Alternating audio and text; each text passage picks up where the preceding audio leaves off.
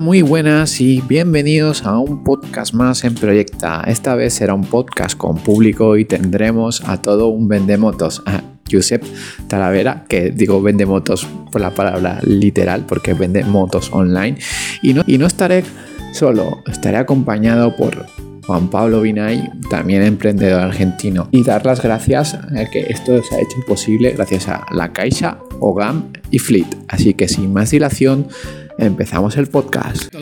vamos, vamos, a presentar aquí un poco pues, a la mesa. Eh, vamos a presentar un poco para la gente, para la gente que no conozca a, Juan Pablo Vinay, que tiene una historia pues, un, pelín interesante, Juan Pablo. Eh, tú, tú, empezaste siendo cura, ¿no? Y de ahí pasaste al mundo de startups. ¿Cómo pasa uno de siendo cura al mundo de startups y luego a emprender? Bueno, en realidad empecé emprendiendo a los 15 años. Ah, bueno. Eh, tenía una plataforma del juego FIFA y después a los 18 entré al seminario para ser sacerdote. Ahí estuve cuatro años, pero no me recibí de cura. Eh, después ahí volví y empecé otra startup. Y ahí me metí full en el mundo de, startups tecnológicas. ¿Y por qué no, no te hiciste de cura? ¿Qué pasó? ¿Qué, pasó? Eh, difícil, ¿eh? Pero las tres cosas más importantes para mí era eh, la filosófica, el momento, la, la, creencia en sí empezó a, a convertirse en un corset, las creencias que tenía que mantener y de repente quería soltar. Eh, y era difícil siendo cura, y por otro lado, el sentir que, que podía encontrar caminos de impactar en el mundo eh, de otra manera, donde me sintiera más cómodo, donde me sintiera más eh, lleno, que como que ahí se empezó a, a, cortar eso. Bueno, y ahí fue que, que volví, pero cuando volví al mundo de los mortales, como le digo, me puse a emprender en tecnología. Bueno, para, ser emprendedor hay que ser inmortal, ¿no? De alguna forma, no, no, sé si es mortal. Totalmente. Totalmente. Oh, inmortales, ¿no? ¿Y te, chocó mucho el cambio este de cura al volver a, al me ruedo? me chocó un montón, me chocó un montón y bueno, y, al, principio no sabía qué hacer con mi vida hasta que encontré un proyecto que me, emocionó, me motivó. Y ahí fue, o sea, lo que fundé primero fue el, Globo de Argentina.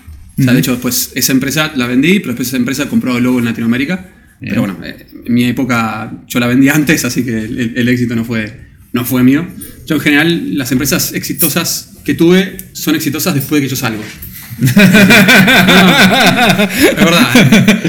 Eh, después hice otra de música, un software de música. De hecho, ahí Guaira nos, nos invirtió y ahí venimos ah, acá.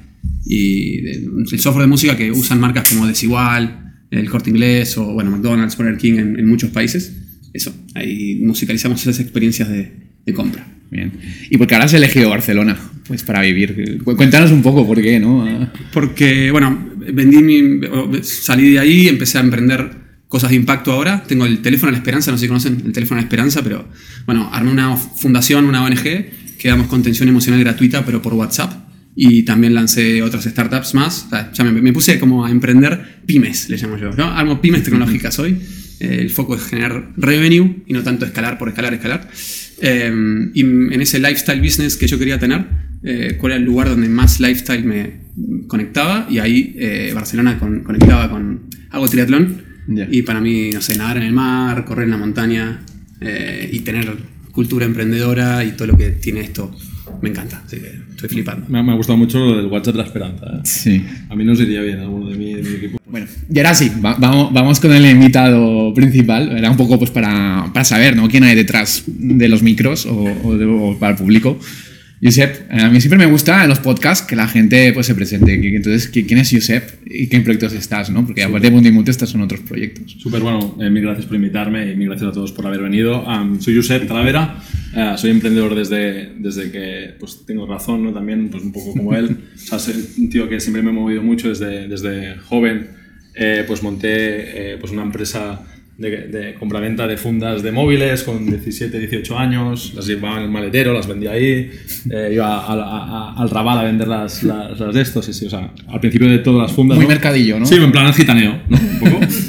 Eh, y un poco como la Casa de las Carcasas, pero como tú, pues que no acabo de esto, o sea, que, que, cuando hizo el boom, ¿no? En la Casa de las Carcasas, pues yo ya, ya estaba en otro lado, ¿no? Sí. Pero ahí fue el principio, luego pues eh, monté una empresa de de venta online de, decoración, que fue la previa a una empresa que, que, pues, que no funcionó, que era una empresa de venta online de, de Gin Tonic Kits. A mí me gustan los Gin Tonic Kits. A los Gin Tonics dije, hostia, si te gustan los Gin Tonics, Josep, a todo el mundo, ¿no? Sí. Lo vas a petar, ¿no? Pues monté una empresa de venta online de, de kits de gin tonic y no, y, y- y no vendí un, un- ni un puto gin tonic, ni un kit, ¿no? Eh, y después de, de- de- de ese, de ese tramo de, de- de seis meses, ¿no? Yo venía de, de trabajar en manga privada, eh, de seis meses, dije, hostia, esto no es un negocio. O sea, he vendido 20 gin tonic kits y todos a mis amigos, ¿no? Claro, Ya, al menos claro. hicieron buenas fiestas. No, no, o sea, al final quedaba el stock y nos lo bebimos todo, ¿no? Pero eso, Ya. eso es lo bueno.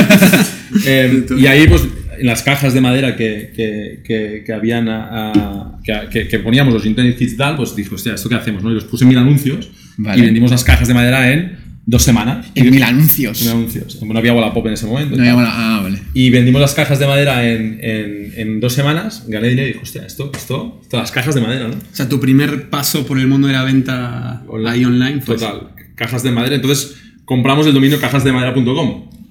Eh, ¿Ah, sí? A un mexicano, sí, que aquí justo ha venido una- un amigo mío, el que, el que fue el ingeniero que me, me diseñó esa, esa, esa web. Eh, compramos el dominio cajasdemadera.com y el primer año facturamos casi medio millón de euros Wow. vendiendo cajas de madera. ¿Y, y lo comprasteis a un precio...? Las comprábamos a 4 o 5 euros, las vendíamos a 12. Ah, bien. No, digo el dominio. el- Al dominio pagamos Sí. 2.500 euros.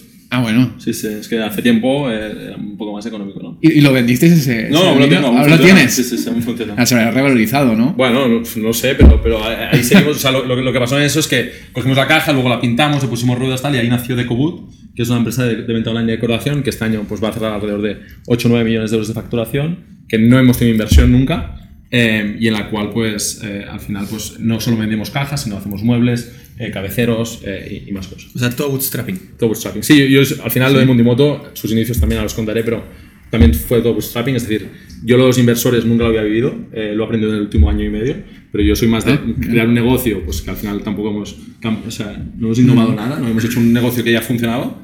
eh, le hemos dado pues ese punto, de, de- punto tecnológico de página web, etcétera, y a partir de ahí pues eh, conseguimos eso, ¿no? que Mundi- eh, en su momento, bueno, ahora mismo es- es 100% nuestra, eh, factura 8 o 9 millones de euros este año y pues tiene un 20% de EBITDA histórico. ¿Y qué, qué aprendizajes has tenido ¿no? antes de entrar en Undimoto en tus anteriores emprendimientos? Sobre todo los primeros. Yo creo que la gestión de personas. O sea, para, para mí cuando... ¿Tenías equipos en todos los Sí, proyectos? o sea, de Cobut pues eh, empezamos yo con 23 años sin gente y acabamos pues con 50 personas. Eh, eh, hubo un momento que éramos 100 porque hacíamos obras, hacíamos más cosas, no solo era la venta online de decoración, ¿no? Eh, ¿Qué aprendí? La gestión de las emociones de la gente. Es decir, yo creo que es lo más complejo y sobre todo cuando no tienes dinero detrás. Es decir, cuando haces bootstrapping, ¿no? Que no tienes una empresa detrás, no tienes pasta, pues hostia, tienes que ir midiendo el euro, el no sé qué, tienes que despedir a gente, eh, eh, tienes que contar a 10 becarios para que te salgan los números, ¿no? Yo creo que esa esencia es lo que hemos llevado a Mundo Inmoto, ¿no? Bueno, bien. Para mí es, es el aprendizaje más, más grande, ¿no? Y ir a los bancos y llevarles. Pero a la hora, Para que- para que pasta. pero a la hora de contratar gente, ¿cómo, Sí. ¿cómo hacías para ir aprendiendo en el camino? Porque para mí es lo más difícil. Yo creo que al final eh, lo más importante es la cultura ¿no? que puedas crear en una compañía. Es decir, creo que todo el mundo tiene que estar alineado, todo el mundo tiene que ver que es su proyecto y al final cuando consigues eso ¿no? y, y- y consigues que la gente sea parte, eh, pues ahí puedes escalar.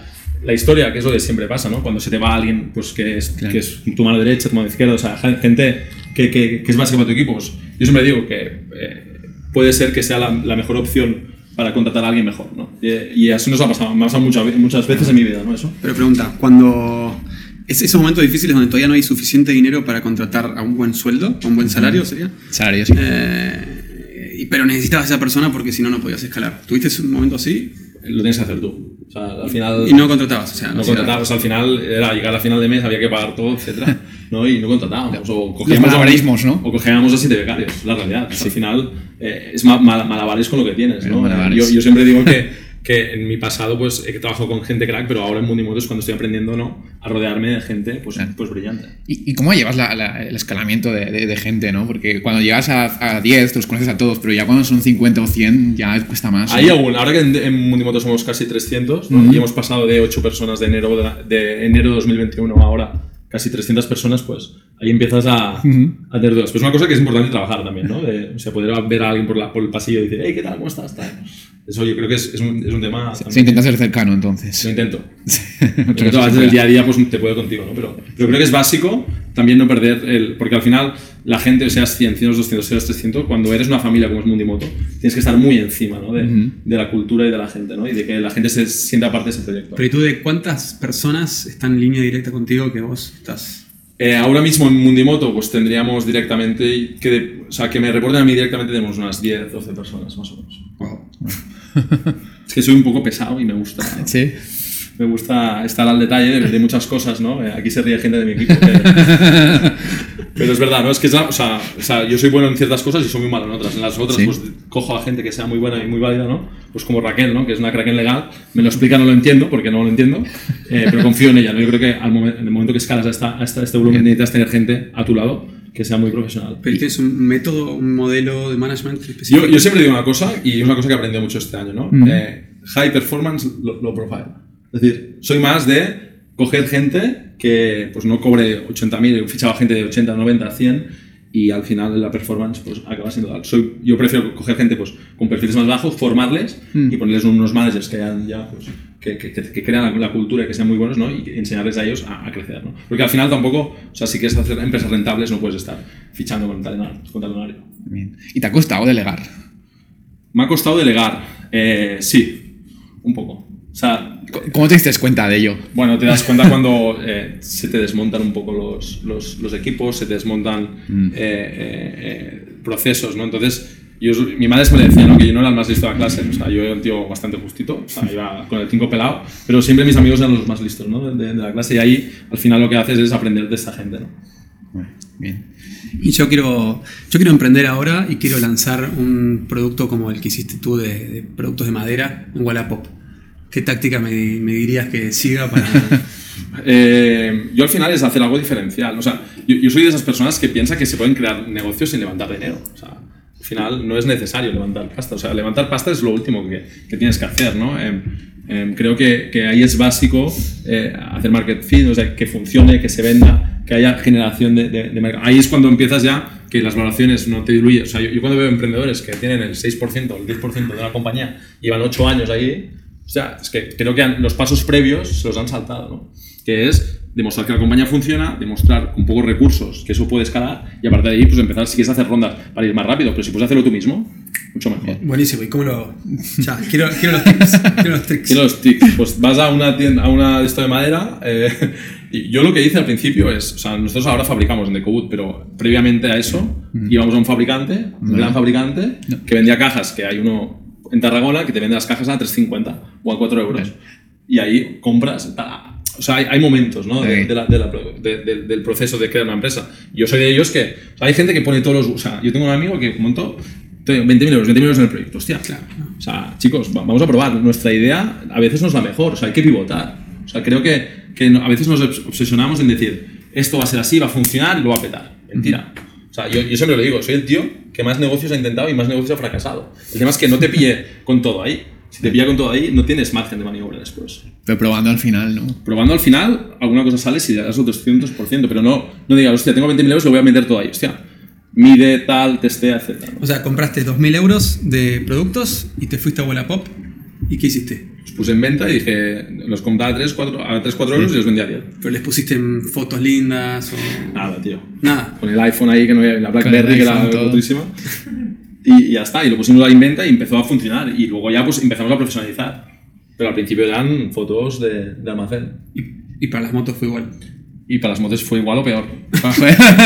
Las motos al principio ni las limpiábamos, o sé qué, o sea, ahí, ahí- Ostras. ahí- o sea, Mondimoto em- empezó hace casi cuatro años ya, em, em, y ahí al final, pues, empezó porque un amigo mío, Alberto, compraba y vendía motos en Wallapop. O sea, Wallapop, o sea, tampoco no, o sea... Sí. Bueno, al final los MVPs son así, ¿no? Él compraba y vendía motos en Wallapop y el tío había vendido 90 o 100 en un año. Y dije, hostia, tío, si esto lo escalamos, lo ponemos un poco bonito, le ponemos una página web chula y tal, creo que puede tener sentido, ¿no? Y ahí es cuando nació Mundimoto, ¿no? Nos, nos aso- asociamos y al principio cogimos un local en Mataró que pagamos 350 euros de, de alquiler.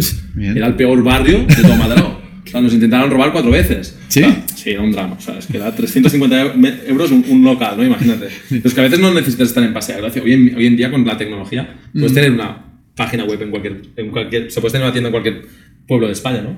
Con, con una página web más o menos decente.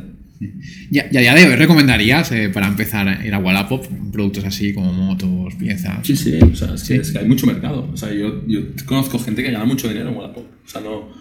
O sea, de comprar y vender, ¿no? De coches, de tal, etcétera. Pero ¿cómo le ganaste a Wallapop? ¿Cómo? ¿Cómo le ganaste a Wallapop? ¿Cómo, cómo le ganas? Claro, como al crear una página tuya propia, hiciste que la gente empiece a ir a tu página en vez de comprar en Wallapop?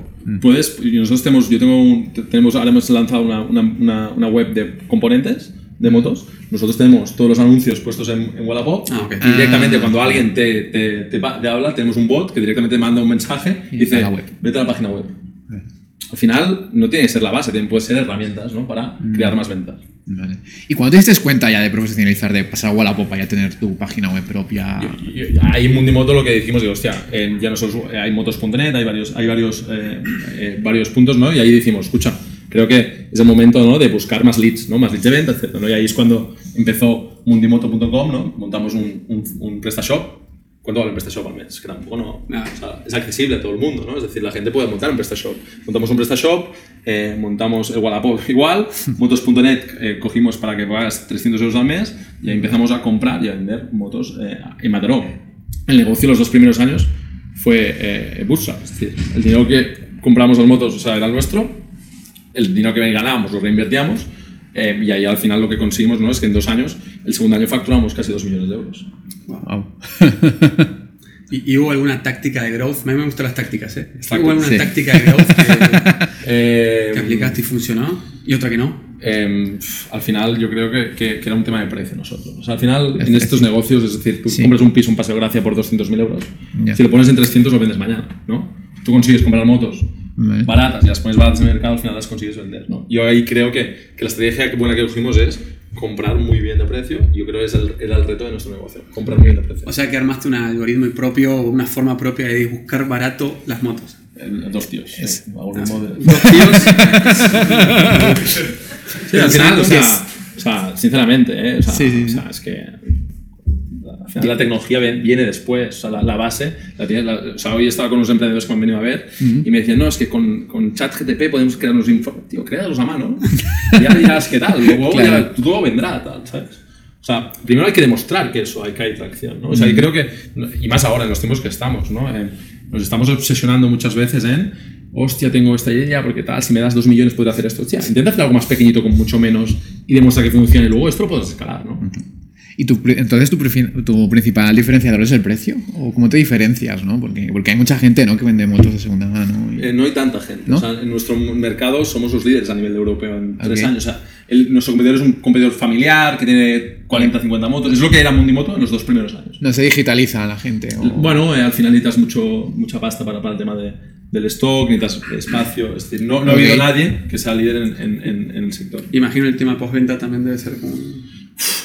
¿No? Sí. Es que el, el- todo.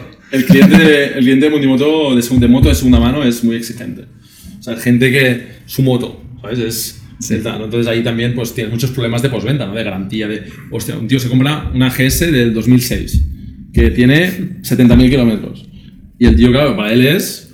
Es el sueño de su vida, ¿no? Que es súper guay. Le llega la moto y dice: Este tornillo no es el original, hostia. Ya, ¿Sabes? O sea, al final ahí aún, aún cuesta hay barreras de entrada. En... no hay barreras, pero el cliente es muy exigente después de la compra, ¿no? Entonces ahí tenemos que, o sea, lo que hemos hecho ahora es subir la calidad, compra- o sea, tenemos menos margen, pero ofrecemos más calidad. Vale. ¿Y qué me encuentro en Mundimoto cu- cuando entro? Em, ¿Qué te encuentras? te encuentras a 2.000 motos. 2000 motos. 2.000 motos y, y, y muchos- unos tíos que como te vean ver una moto se te tiran encima tuyo. O sea, yo creo que eso es, eso es la esencia ¿no? de Mundimoto. Nosotros, nosotros vamos a saco con todo el tema comercial. Em, yo soy inversor en otras startups y yo siempre soy muy pesado en eso, de decir, eh, o sea, hay que ir a muerte. O sea, A machete. hay que ir a machete. Tienes O sea, el equipo comercial con el machete a muerte. entre los dientes. a muerte. O sea, al final, chicos, o sea, el tema comercial es básico para escalar lo- los proyectos, ¿no? Y yo creo que en Mundimoto hemos hecho muy bien eso, ¿no? Que entendemos que si queremos escalar hay que tener producto, pero luego hay que ir a muerte. Y hay que pagar bien a la gente, que sea un comercial bueno. Yo tengo gente con 23 años que venía a trabajar en un bar que cobraba 1.000 euros, que está cobrando 6.000. Pero el tío factura 300.000 euros al mes. O sea, los tienes que cobrar, ¿no? Claro. Y ahí en tu funnel, porque decís que van a muerte, ¿no? Y, y hay alguna táctica, me gustan las tácticas. ¿Hay alguna táctica donde conseguís el mail y lo perseguís con el mail o algo que le conseguís un dato Mira, yo, que yo- funcione? o sea, creo que estamos mejorando mucho. Creo que es una de las cosas que hemos pecado de que como teníamos muchos leads, el proceso de venta no estaba optimizado y ahora estamos, pues, estamos trabajando con Salesforce, por ejemplo. Es decir, hasta el día de hoy estamos desarrollando nosotros un CRM. Pues era un, un tema bastante... No, claro, es muy completo, ¿no? Ahora pues estamos haciendo un mix entre nuestro CRM y Salesforce, ¿no? Yo creo que ahí o sea, es muy importante que hay muchas herramientas que están hechas que os pueden ayudar a escalar el negocio. Que a veces no hace falta. Es que yo tengo. mi- No, o sea, es con cosas que ya existen, que están bien, si las negocias están bien de precio, te pueden ayudar a escalar. ¿Y entonces? Quiero saber cómo consigues esos mails. Eh, entonces, eh, creo que hasta ahora lo hemos hecho más o menos, pero ahora estamos en ese proceso de, en el momento que enganchamos a alguien es ser pesado, pesado, pesado. Pero nosotros Vale. al final tenemos dos líneas, ¿no? Una que es la persona que nos vende la moto Ok. y la otra es la persona que nos compra la moto. Claro, tenés dos personas. Claro, nosotros tenemos como dos clientes, ¿no? Tenemos dos CACs, tenemos dos tal. Entonces, ¿Sois un marketplace o, o también compráis motos? no, no, o sea, todas las motos son nuestras. Las motos son son- nosotros Ok. compramos todo, todo esto que vendemos, lo compramos. No hacemos de, o sea, de transacción. No, se de, de puente. O sea, yo al final tengo un cliente que tiene una moto, eh, Vale. que voy a su casa a buscar la moto, eh, que al final se la pago en, en su casa en Sevilla y me la, me, la, me, la, pongo- me la pongo en la furgoneta. La traigo aquí, la reacondiciono, la miro, le hago fotos, la limpio y luego la vendo. Y se la vuelvo a llevar a Cádiz, que nos ha comprado la moto en Cádiz, por ejemplo. O sea, al final es, o sea, es un negocio complejo, ¿no? Es decir, es de- no solo es un negocio de todo el, el- el- de, de venta, sino el de compra, el de recondicionamiento y el de venta, ¿no? Buen equipo de operaciones, ¿no? Debéis tener. ¿Cómo, ¿Cómo os organizáis? Eso, eso creo que es básico en este tipo de compañías, porque al final luego aparecen Cazús, empresas de estas, ¿no? Que bajan la valoración un 99,99% en, en, en, en un año, y ahí al final es porque no han sido capaces, ¿no? Ni de comprar bien, ni de recondicionar bien, ni de vender bien, ¿no? Y ahí es uno de los retos que tenemos nosotros al día a día, ¿no? No solo la operación, la logística. Vosotros sabéis lo que es. O sea, al día a día estamos comprando 80, 90 motos Al día. al día en 80, 90 por- hogares. Ya. Vamos a 80, 90 hogares cada día. Claro. Y no, y no uno al lado del otro, ¿no? Uno en un pueblo no sé qué y el otro. Estoy en Galicia, sí, en las Rías no, pues más. tal. Claro, la gente dice, hostia. O sea, y claro, es una manera de ofrecer ese servicio y poder comprar motos que ahí se pagan Claro. más baratas, ¿no? Las, las pagamos aquí pues más caras, ¿no? O más válidas. Ah, ese es el reto también, claro. Encima luego valida, valida la moto. La gente, o sea, hasta ahora nos han metido unos goles. O sea, Gigantes. ¡buah! O sea, ¿Porcentaje? Unos goles muy bestias. Yo es, es que no soy muy bueno en las matemáticas, pero eh, eh, al final eh, hemos, hemos conseguido que con vídeos y fotos, ahora mismo nos estamos equivocando en el, en el 2% solo de las motos. Vale. O sea, el 2%, eh, al final no compramos la moto. O sea, vamos ahí, vemos la moto y no la compramos. Y luego de las que compramos, un 1% la, la devolvemos. O sea, al final nosotros firmamos un contrato en el cual, escucha, si descubro que me has engañado, te devuelvo la moto o te puedes pagarme los 350 euros del ABS y eh, em, te devuelvo la moto. Pero son unos retos, coño. Al final, eh, Clickars, toda esta gente, al final, ellos compran todas las todos los coches de, de- de bancos, de bancos, de rentings y tal. En motos no existe. En, en motos te tienes que buscar la vida en todos los individuales. Y eso es un reto, no solo de logística, sino de pricing, de no equivocarte, de reconducimiento, etcétera.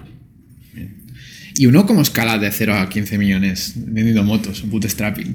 O sea, eh, de, o sea, el primer año hicimos un millón, el segundo dos. ¿Vale? Eh, ahí vimos que había una oportunidad y ahí fuimos a, a- Yo me acuerdo que estábamos diciendo, hostia, necesitamos más dinero. O sea, teníamos ya casi 500.000 euros en motos y decimos, hostia, necesitamos más dinero para comprar más motos, ampliar eh, estructura, etc. Y ahí, ¿qué hicimos? Yo cogí y dije, ¿quién es el mejor emprendedor que hay en España que haya hecho esto? Y me salió Pablo Fernández. ¿No? Pablo Fernández, no sé si conocéis, es el fundador de Clickars. eh, sí. Es la compañía pues, más grande de venta online de coches. Lo fui a visitar y le dije, escucha Pablo, tengo lo mismo que tú, con mejores márgenes. Que Era mentira, pero el tío... Hay que ser picaros, ¿no? se enfocó esto, hay que picarle. Entonces lo fuimos a ver, le, le liamos. Yo me acuerdo que vino aquí a Barcelona y teníamos un local que no nos cabían las motos y yo me acuerdo, digo, hostia, no hemos ordenado el taller. Tal. Tío tuvo que saltar dos motos para entrar dentro del taller. yo al tío así, claro. eh, eh, Buena táctica igual. Sí, bueno, no sé si buena o mala, pero al final funcionó. Liamos a él para estar dentro, ¿no? Y yo creo que ahí, ah, cuando metes, o sea, yo, yo, yo estoy invirtiendo en compañías y yo, yo me encanta ayudar a los emprendedores. No, no invierto en 100, invierto en 2 o 3, pero me gusta aprender porque al final todo lo que él ha aprendido en ese sector, tú luego lo aplicas. ¿no? Yo creo que eso para mí es, es básico, ¿no? Cuando tienes a alguien de este calibre dentro de tu compañía, pues te puede ayudar a no cometer dos años de errores. Clarísimo. ¿Y hoy, hoy tu fuente de adquisición? Eh, online. 100%. Eh, 95, 97. Y ads. y ads. Totalmente. Es decir, al final estamos probando otras. O sea, el año pasado hicimos televisión. Sí. Gastamos 2 millones de euros. ¿Y qué tal? Mira, Bien, ves, ¿no? ya Sí. hemos dejado de hacer televisión. Ahí, Así de rápido. O sea, al final, ya, o sea, es que vas aprendiendo. O sea, el año, el año pasado levantamos 20 millones de euros y vamos a probar, ¿no? Lo bueno, que este año hemos visto que estamos vendiendo lo mismo con un 80% menos de, de, de gasto marketing. Al final es medir, medir, medir, y más lo que te pide el mercado ahora, ¿no? Que es evita positivo, evita positivo, evita positivo. Los señores de los bancos no nos dan dinero, o sea, es evita positivo, porque no solo es ir a levantar dinero eh, de Venture Capital, ¿no? Los bancos también es una cosa que nosotros hemos trabajado desde el primer día. Nosotros levantamos un millón y medio de euros en la primera SIT con Pablo Fernández y algún otro inversor, y el siguiente día me fui a ver a los bancos. Es decir, señores, eh, ostras, tal, tal, tal. Es muy importante, ¿no? Que si conseguimos ya los primeros años, pues tener unos balances más o menos eh, buenos, ahí puedes ir a los bancos, que es otra línea, es, una- es la mejor línea que hay. O sea, no te diluye, eh, te cobran. Los primeros son los clientes, ¿no? ¿Estás de acuerdo conmigo? Total. Y los segundos son los bancos. Totalmente. Y después los inversores. Totalmente. Bien. O sea, y, y ahí es una cosa que, o sea, el otro día estaba un emprendedor y me decía, tú, y un banco, y para pedir un crédito, una chica que ha levantado ya 100.000 euros. Y dices, tío, es que lo o sea, el banco es lo mejor. Porque si no les pagas, pues bueno, ahí las tienes que pagar, ¿eh? Pero, Sí, tienes que pagar, pero, pero al final es su trabajo. O sea, ellos ganan dinero de eso, ¿no? Entonces, eh, nosotros al mes pagamos 60.000 euros de intereses en- en- entre todo. Pero es mucho dinero, pero nos financian, ¿no? Nos ayudan, ¿no? Al final, es, ya es. O sea, si, yo siempre aconsejo eso, ¿no? Si tú puedes conseguir que el primer año, segundo año, aunque no hagas un boom de mercado y tal, eh, poder conseguir tener unos balances buenos, los bancos te miran con otros ojos. O sea, eso es otra historia. Y si luego dices, hostia, es que los primeros dos años, o el primer año no, pero el segundo es, tío, evita positivo más o menos razando. Y ahora levanto dinero, pues, o sea, el balance, pues los bancos, ¿no? Y que aquí tenemos gente de banco, ¿no? Eh, eh, ¿no? Ellos dicen, ostras, vale, esta gente pues puede tener un poco y te pueden ayudar ahí, ¿no? Y los ceniza y eso no lo nombraste. En ISA también hemos hecho algo, ¿no? ¿Sabes? Sí. Sí, Hemos hecho he hecho algo. así.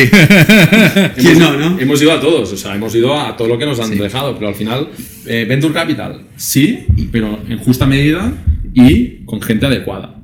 Estoy cansado de decir gente de no, es que hemos metido aquí a Pe- Pa- Paquito de no sé qué. ostras, Vamos a intentar que si tenemos un. O sea, buscar gente adecuada, aunque le tengas que regalar equity. O sea, yo he regalado equity de mi compañía a cambio de, de gente que me pueda aportar.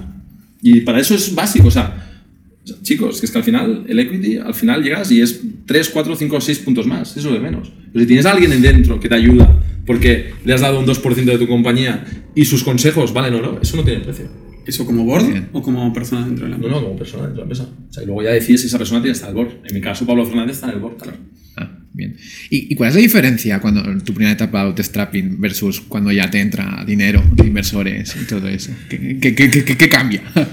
si cambia algo. Yo para mí, eh, que puedes trabajar con mucho talento, o sea, Ok. yo creo que es una de las cosas que más me ha gustado. O sea, yo en Decobut tengo gente muy buena, pero no puedo decir, hostia, quiero este tío, o quiero este tío, ¿no? Porque no puedes. Eh, en, en Mundimoto yo lo he hecho y, y te da también mucha responsabilidad. Es decir, creo que pero es versus, o sea, en los, en los dos casos de responsabilidad, porque también tienes responsabilidad personal con los bancos si no eres bootstrapping y, y tienes una deuda de 200.000 euros, pero también, ¿no? Si, si tienes unos inversores, yo creo que al final, cuando levantas dinero, tienes que tener muy claro que va a servir de algo levantar dinero. O sea, que no es levanto dinero para salir en, la- en el periódico, sino levanto dinero porque Claro, tengo un plan y, y creo que puedo hacer algo, ¿no? Claro. Tengo una pregunta difícil. Yo ayer a Joseph le pregunté por LinkedIn, hay una pregunta que no te puedo hacer, me dijo que no. Te dijo que hemos venido a jugar. Hemos venido a jugar, así que... mm, ¿Juguemos? Vamos a jugar. Eh, a mí, el tema del el salario del founder, eh, bueno, en tu caso, ¿no? Y, y cómo, cómo es tu relación con el salario tuyo, si es un tema... Cobro demasiado poco. Ok, O sea, no soy, no soy el que cobro más de la compañía. vale. Bien.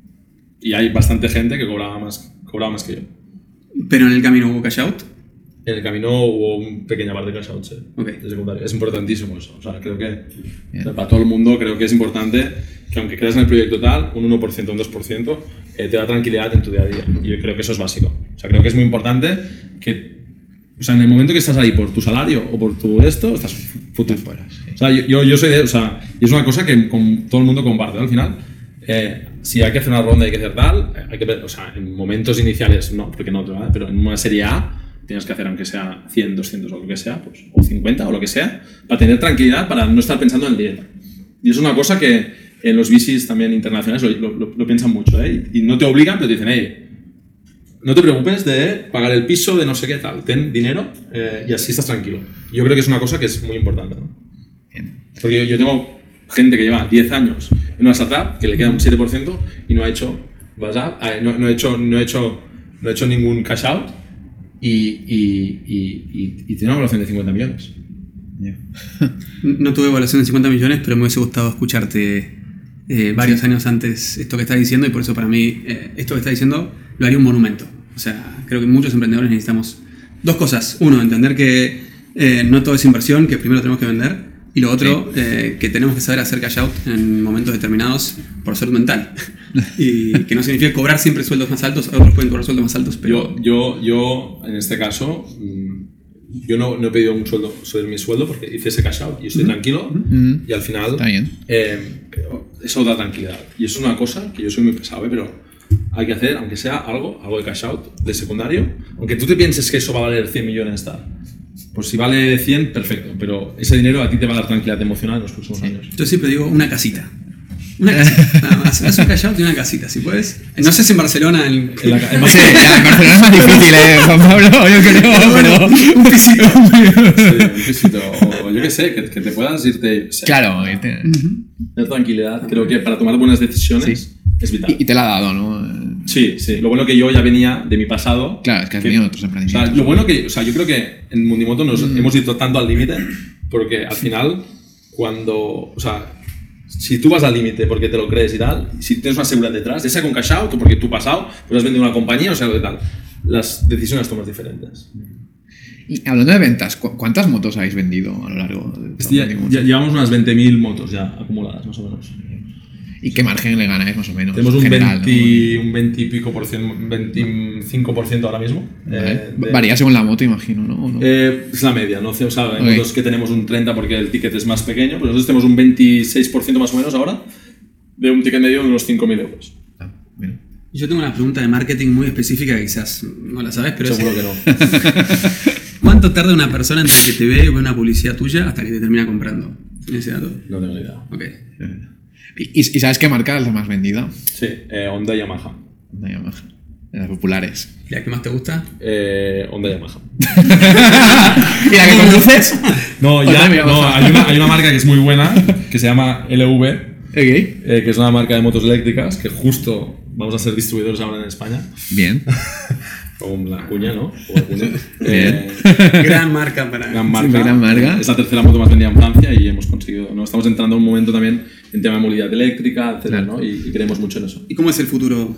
El futuro creo que aún falta, pero creo que eh, en ciudades como, como Barcelona o Madrid pues, será pues, eh, ilegal ir con motos de combustión ¿no? y tendremos que buscar alternativas. ¿no? Entonces, Mundimoto se postula ¿no? en, en esa imagen de empresa que va a poner motos eléctricas en el mercado, por eso estamos vendiendo motos nuevas y ser capaces de coger todas esas motos de combustión y ya estamos empezando a vender a, a- a países fuera de la Unión Europea, etc. ¿Y, y el hidrógeno, cómo lo ves? ¿Lo ves lejos? El hidrógeno en los coches está, Está- está, bastante más evolucionado, ¿no? Un mix de hidrógeno con eléctrico, pero, pero las motos aún está un poco, un poco virgen. Va- Vamos a ir antes a lo eléctrico, ¿no? Vamos a ser primero sí. todo eléctrico y luego... Total. ¿Y dónde, dónde- te ves dentro de 10 años en Mundimoto? ¿Y cómo lo ves? Eh, buena pregunta. Eh, yo creo que es un tema vital de cada uno. Es decir, al final, eh, yo me veo, eh, no sé exactamente a día de hoy eh, eh, dónde, o sea, hemos abierto en Italia ahora, estamos mirando de abrir otros países. Eh, creo que aún falta mucho por, mucho por hacer y mucho por crecer. La compañía ha pasado de facturar 2 millones en 2021 a 60 en 2020, no, 2000 2020 2 millones, 2022 eh, 60. Este año queremos eh, pues, eh, subir las ventas también, pero tenemos margen de crecimiento y creo que aún tengo energía para, para seguir eh, eh, eh, liderando el proyecto. ¿Cuántos millones cuando al final de año? Este año uf, aún no lo sé. Bien. Porque ya la lié el año pasado y dije una barbaridad. Sí. Y este año me lo voy a guardar. Eh, Te lo vas a guardar. No lo sé, no lo sé, porque el mercado está muy cambiante. Si abres un país, porque el año pasado queríamos abrir países, al final los abrimos. Ok. Y por eso, pues, producimos, porque en España cumplimos los objetivos. Eh, es un tema más de países, de, de entender muy bien cómo vamos, ¿no? Pero yo creo que estoy muy contento y, y para mí lo vital, ¿no? Que estamos llegando a rentabilidad, la compañía, y creo que para mí eso es, eso es una muy buena noticia. Bueno, veremos a ver hacia dónde va. Hacia las Europas, ¿no? Primero. Yamaha de onda a tope Yamaha de Honda. y, y LV. Y LV, ¿no? y, y aparte ahora has abierto otra línea, ¿no? De, de piezas. Sí, bueno, al final eso, eso que os digo, ¿no? Eh, creo que hay que probar. O sea, creo que, que tenemos la tendencia a este modelo funciona, esto es lo que tal y esto, pues no, tíos, o sea, eso no funciona. O sea, creo, creo que la realidad de un negocio es que hay que estar testeando, o sea, testear y probar. Y, y siempre, no meter, o sea, dentro de, una, dentro de una empresa decimos que abrimos startups, ¿no? Pues no meter todos los huevos de oro, eh, todos los huevos ahí en, en la moto eléctrica, no meter todos los huevos en, en, en Motocomponentes, que es una página web que hemos abierto ahora de piezas de, de, de- motos, ¿no? O sea, creo que lo importante es eh, testear las cosas. Poner, yo tengo el Motocomponentes, he cogido a un chico, le he dicho, escucha, esta es tu startup, esta es tu PNL. Tú vas a cobrar una comisión según lo que gane esta empresa. Y tienes tu PNL aparte. ¿Sabes? Claro, involucras a la gente, involucras a la gente que, que no sea, ah, ¿qué comisión tengo? No, por ventas, no. O sea, no, no, si tienes a tres tíos, tú te, te vamos a restar los tres sueldos de, la- de esas comisiones, ¿no? Al final es dar, hacer partícipe a la gente de, de eso, ¿no? Bueno, bien. Y motocomponentes para mí yo creo que es lo nos pasaba, ¿no? O sea, teníamos muchas motos que estaban rotas, que a veces pues se había roto el motor y no la arreglábamos y tal, pues en vez de venderlas rotas, estamos viendo que hay más margen de beneficio desmontando las motos y, y, y vendiendo las piezas por Wallapop. ¿Y hubo algún error en hiring o en procesos que podrías ayudarnos a... ¿Cu- ¿Cuál ha sido tu peor error? Que recuerdes, uff. Eh, mi peor error, eh, creo que, que no fichar a alguien sin que no tuviera la cultura de la compañía. O sea, que yo quiero, creo que ¿Te costó caro? muy caro, carísimo. O sea, yo creo que es el error que más pasta me ha costado en mi vida. y, y es una cosa por, o sea, si tenéis, o sea, y esto es una cosa, ¿no? Si vais a abrir ciudades, países, etcétera, o sea, enviar a alguien de vuestro equipo. O sea, no fichéis porque, tal. o sea, creo que eso es básico, creo que, creo que eh, eh, es el mejor consejo que me podrían haber dado hace un año. Y creo que la lié por, por hacer un hyper, high, eh, Hiring. high, un hiring, ¿no? Un high, high, eh, high profile ¿no? y, y low performance. ¿no? O sea, creo que, que es muy importante que cuando abres otra, otro local lleves los primeros seis meses a alguien de tu equipo. Bien. Eso para mí es, y, y, y me acuerdo que, que, que, que me lo dijo un emprendedor y me dijo, hazlo yo, no, bueno, tal, que he conocido a un tío que es el puto amo. Pum. Y eso es básico, es si tenéis que abrir oficina, tenéis que abrir tal cual, el primero que tiene que estar ahí tiene que ser alguien de vuestro equipo. Que tu cultura se expanda desde la cultura. Es la única manera. O sea, de verdad, o sea, no, no vais a conseguir, porque al final se, se, se crean como competiciones entre, entre- la, la gente no entiende que es la misma empresa, no entiende que es la misma tal, y eso es, de verdad, ¿eh? Es el, o sea, básico, básico, básico. ¿Y tu mayor acierto? Que has dicho, aquí la he petado. Eh, hostia. Eh, yo, creo, yo creo que para mí eh, el mayor aci- acierto que hicimos en su momento es entrar a, a, a- a Pablo Fernández como, como advisor. Sí. Creo que para mí nos ha ahorrado dos años de, de, de, de- de- no enfocar el tiro a cosas tal. Para meter a alguien que había hecho lo mismo, que sabe y que es un emprendedor. Que, y, y al final le dimos eh, una parte de equity eh, para advisor y eso para mí creo que fue una clave del Mundimoto para no cometer los errores que él, que él había cometido. Por ejemplo. Para mí creo que es la cosa que marcó el antes y el después de la compañía y, y creo que también eh, eh, no dudar. O sea, hemos ido muy a saco nos- est- estos últimos tres años y, y si creéis en vosotros y creéis en, en vuestro olfato, creo que, eh, que no os líen. Que no os vengan inversores y digan, no, tal, mal. no, porque tal, no, esto tal, la en esta, tal, sea, si tenéis olfato y creéis en vosotros mismos y tal, o sea, está muy bien los consejos de fuera, pero la gente no está al día a día. Al, final, al final la decisión es tuya, ¿no? la decisión tiene que ser tuya y de tu equipo y sobre todo equipo, involucrar claro. a tu equipo, no decir no. Porque al final ahí también es un error no decir, hostia, decido esto, es decisión mía, no. Todo el mundo tiene que estar de acuerdo. Pero si no, luego la gente se, barca- se baja del barco. Dice, eh, ah, vale, hostia, eh, ¿no? Sí, sí. Y y suele ser muy eh, común para mí eh, los inversores recomendando high, eh, o sea, el hiring de personas que hayan hecho super MBAs y... Olvidaros. Estoy resentido, se me nota, ¿no? Sí, no, no, pero me gusta, me gusta. Comparto mucho ese pensamiento. Pero vosotros no sabéis lo que es que después de hacer un cambio de este tipo, cuando dijimos, hostia, no funciona tal cambio, ver que en dos meses has llevado a alguien de tu equipo y lo ha petado. Eso es decir, hostia, Cultura mata. cultura lo hace todo. Y cambiar una cultura de una oficina de un tal entera, porque alguien ha ido dos meses ahí y, y y- y- ha- ha- transmitido el tema. ¿no? O sea, yo creo que para mí ha sido uno de los fracasos y éxitos más rotundos. Es decir, hostia, no era problema de eh, la oficina o, de- o del país o de la ciudad, sino era problema de quién estaba ahí. Y yo, para mí, de verdad, este es el consejo que, que me encantaría que me hubieran dicho. Maravilloso. Pues nos quedamos con ese consejo. No sé si hay alguna pregunta entre el público. Ah, siempre suelen hacer mejores preguntas que nosotros. Vamos a ver. Siempre. Por favor. Eh, has, has hablado del coste de adquisición de las motos y del coste de adquisición de clientes y centráis mucho en el marketing online. Entonces, es, es caro muchas veces adquirir a personas, sobre todo en B2C, y hay poca recurrencia a la hora de eh, pues, rentabilizar ese cliente. ¿Os estáis centrando en algo más rentable como el B2B? Mira, es- es- tienes toda razón y al final eh, lo que hemos visto es eso, ¿no? que es muy caro ¿no? Captar un cliente. Ahí lo que tienes que tener es un buen precio, pero si tienes un buen precio, un producto, un producto buenísimo, ¿no? es decir, Salesforce es carísimo, pero como es el mejor, vas- pasas y pasas para largo. ¿no? Em, la historia aquí es em, em, cómo conseguir ¿no? que ese cliente sea recurrente. Yo creo que ahí estamos haciendo muchos esfuerzos para que no sea un one shot, sino tener clientes, ese cliente cerrado. O sea, em, por ejemplo, el renting, la suscripción, creo que es una cosa súper interesante. Creo que es una cosa que estamos empezando a, a entrar, ¿no? que tú pagues una cuota y, tú- y tienes el cliente que tiene la recurrencia. Creo que eso es básico para los negocios, em, sobre todo para los como nosotros que son un one shot. Compras, vendes la moto y el día, hoy es 31, hoy estamos cerrando mes y todo el mundo está ahí apretado, objetivos, tal, tal. Mañana es, empiezas desde cero, tío. Y no es lo mismo tener un hardware o un software o lo que sea, que cada mes, a ver, hostia, 50.000, 60.000, 70.000, 80.000. Yo creo que, que enfocar un negocio, aunque sea como el mío one shot, a tener esa parte de de recurrencia te da tranquilidad. Y no te estás ahí cada mes hasta el, hasta el cuello, que no- es lo que nos pasa a nosotros. Entonces estamos yendo a esos modelos que sabemos que tienen recurrencia. ¿Hoy tienes? Sí, empezamos a tener. ¿Qué porcentaje? Poquito. Eh, poquito, pero lo bueno es que es, es- hay bastante margen ahí. Entonces, eh, el- lo bueno es que el histórico pues, está creciendo mucho en muy poco tiempo y somos la única compañía en Europa que ofrece nuestro todo esto para que tú también puedas suscribirte. Y eso al final no tiene nadie, ¿no? Es decir, eh, eh, o sea, otras compañías, pues en coches, por ejemplo, pues hay Bipi, que, que, pues, es un crack Hans y, y la verdad que nos ha ayudado mucho, ¿no? Pero es un tío, un tío muy listo, ¿no? Entonces ellos, al final, suscripciones, pagas una cuota y te olvidas de lo demás, ¿no? Pues ahí tienen recurrencia, ¿no? O sea, nosotros queremos ir también a ese punto, ¿no? De, de crear recurrencia y de, y de que cada día uno no sea un menos X, sino sea más esto y a partir de aquí vamos a, a- a crear valor con lo demás. Bien. Hola, Josep. Hola. Es mi banquero. hemos pagado, Xavi, Xavi es el director financiero. Eh, hemos pagado- vamos al día con la caja, ¿no? Este. Sí, no sé. Vale. Hoy- hoy- hemos pagado todo esta mañana. ¿no? Esta mañana. A lo mejor no sabe. A lo mejor no sabe.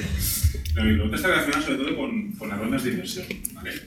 Eh, esta serie que has hecho, esta serie que has hecho de los 20 millones que salió en toda la prensa, eh, la pregunta es básicamente es, si no lo hubieses hecho, ¿dónde estaríais ahora mismo? Es decir, ah, evidentemente ha habido una diferencia brutal, entiendo, en números y en, y en- y en todo eh, desde, desde esta, esta ronda, porque habéis tenido recursos para invertir y para ir creciendo, ¿no? Pero te ha cambiado mucho el negocio, no solo, no solo la vida, ¿no? sino el negocio con estas rondas. ¿De dónde estaríais sin esos 20 millones? Yo- yo- Y si es preferible, perdón, haber hecho ese cash out eh, personal eh, contigo y con, y con los demás socios, o, o- o después de este tiempo haber, haber eh, no, no haber hecho esta serie y conformarte con los dividendos que ya tenías. Total. El tema es que nosotros escalamos el negocio, o sea, de un millón a dos, y ahí es cuando entraron los, lo- las series SID, ¿no? Entonces, cuando entras en- ahí ya, ya estás, ya estás. ¿Estás perdido? No estás perdido, pero, pero te exigen el siguiente nivel. ¿Y la exigencia qué tal? Es decir, Al final, cuando tomamos la decisión de, de- de levantar la serie SID, ya entendíamos que el, el camino era ese. O sea, que el camino era eh, pues hacer un par de rondas más. no puedes parar. Eh, en esos volúmenes, no. O sea, en, o sea, en una serie SID no puedes parar, porque los que te entran Quieren, quieren quieren multiplicar. Eh, cuando estás en una serie A, en una serie B, ahí sí que puedes parar porque puedes tener opciones de venta de la compañía, por ejemplo. ¿Que me habría quedado con otro? Yo no. Yo no porque yo con Decobut ya había vivido eso. O sea, yo ya llevaba 6 años, 7 años partiéndome de esto y haciendo milagros para llegar a final de mes y, y- veía que, bueno, que sí puede ser una compañía que va escalando y que, o sea, que factura 8, 9 millones de euros este año, eh, pero eso ya lo había hecho. Entonces, mi punto era, creo que tenemos una oportunidad para cambiar una industria. O sea, creo que eh, pasar de 2 a 60 millones en dos años es un hito que al final pocas compañías pues, pueden decir que han hecho Y para mí, eh, lo que a mí me ambiciona es ser el líder en Europa de venta online de motos y de suscripción y de acceso y tal. Cada uno tiene que ser su reto y su ambición. Eh, a mí me, me ambiciona esa, ambiciona que creo que hay tenemos oportunidad de ser los líderes, que no hay nadie haciendo esto, es que no hay nadie en, en Francia, no hay nadie en Italia, no hay nadie haciendo esto. Entonces creo que cuando tienes una oportunidad de estas y cuando ya pues más o menos pues ya has hecho lo otro y al final pues ves algo en tus manos que nunca habías tenido, a mí pues me motivó y decidí, escucha, es el momento y creo que, que, que tienes que ir a por todas y ahí estamos siguiendo, ¿no? Decías, ¿compráis contado? ¿Vendéis contado? ¿O en la venta ya dais también facilidades de No, no. financiación? Obligado a financiar. Obligado a financiar. No, no, es decir, nosotros compramos contado con líneas de financiación de los bancos, con los de la Caixa no aún, pero estamos ahí avanzando. Claro, la Caixa nos ha ayudado desde el principio, pero, pero bueno, siempre con los bancos tienes que estar ahí luchando, ¿no? Pero nosotros compramos la moto, la tenemos en nuestro balance y ahí pues tienes opciones, ¿no? Pues eh, pagarla al contado, financiarla, te financiamos con todos los bancos que quieras eh, y ya está. Es decir, o tener la opción de suscripción, que yo creo que es la línea ¿no? ¿Qué pasa? Que nosotros, pues, al financiar las motos, pues, tenemos un revenue ahí también de que los bancos nos pagan y a cambio también nos dan dinero para comprar las motos, ¿no? Es decir, al final es una relación, ¿no? En la cual es doble, ¿no? Es decir, eh, em, em, yo te dejo dinero para que compres las motos, pero luego, eh, cuando las vendas, financiarlas como financiera. ¿Pero Scoring quién lo hace? ¿Hacéis vosotros? No, es- esto es. En, en- en- en el tema de suscripción nos lo comemos, o sea, es un riesgo que se lo come Xavi. eh, eh, pero en tema de, de financiación sí es la Caixa. O sea, es Caixa- la Caixa, Santander, todo, el- todo el mundo, pues eh, hace- les pasamos la información del cliente, hacen su scoring y el riesgo es suyo. El momento que ellos me aceptan, ellos me pagan una pequeña comisión eh, y a partir de ahí ya es su problema. Y a nivel de, de líneas, eh, no sé, pero el alquiler de motos, por días y tal, gente pues, que te gustaría probando. ¿eh? ¿Eso lo habéis planteado? Sí, ¿Tiene te- te- tenemos la web alquilerdemotos.com, o sea, sí, lo hemos probado todo. si no- o sea, lo hemos probado, tenemos, la- la- tenemos yo, yo soy un tío de los, me encantan los dominios y compré alquilerdemotos.com y compramos ahí y, y, o sea, y lo hemos probado. ¿Qué pasa? Que a nivel de operaciones, logística, tal, es demasiado lío para el revenue que nos crea. O sea, nos, nos funciona más una suscripción eh, anualizada en la cual pagan una comisión, ahí pagan una cuota y ya está. ¿Sabes? El día a día es un tío te viene por la mañana, te coge la moto, se va, se vuelve, papeles, tal, seguros, tal. Entonces, al final, por la estructura que tenemos a día de hoy, no nos, no nos esto, pero en un futuro, cuando tengamos todo esto más estructurado, será otra línea, ¿no? De tener para, por ejemplo, probar las motos antes de comprarlas, ¿no? Yo tengo una pregunta. Yo te veo muy emocionado con el tema de la suscripción. ¿Conoces algún modelo de suscripción eh, B2C que tenga éxito? De B2C, eh, BP. BP es B2C, o sea, es suscripción B2C. Sí. Y no se come muchos impagos, ¿cómo hacen el scoring del cliente? Eh, lo bueno es que al final el vehículo está a tu nombre.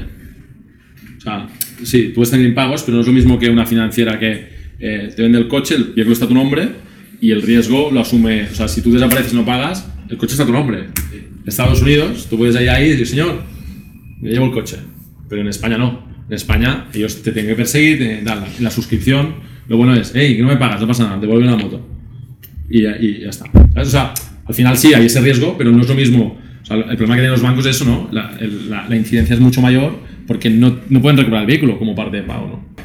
Eh, yo no soy bueno en nada concreto, pero lo importante es saber un poquito de cada cosa. O sea, Bien. empresas de este, o sea, de verdad, ¿eh? O sea, mm, yo soy- o sea, es muy importante conocer un poquito de cada cosa. O sea, y no ser un crack. O sea, de legal ya tengo a Raquel, que es una crack. O sea, Raquel, encárgate. De finanzas, Xavi, encárgate. O sea, al final, creo que, que pero tienes que saber lo que es una due diligence, tienes que saber lo que es no sé qué, lo que es un balance, Bien. etcétera. Pues nos quedamos con ese consejo. Eh, un aplauso, por favor, por. Y esto ha sido todo por hoy. Espero que os haya gustado el podcast. Eh, recordar que si, que si os ha gustado, eh, que lo compartáis con otro emprendedor y, volver a dar las gracias a la Caixa, a la cervecería OGAM y a Fleet. Y nada, si, si queréis vivir la experiencia en directo y con público y poder hacer vosotros las preguntas, estar atento en proyectapodcast.com.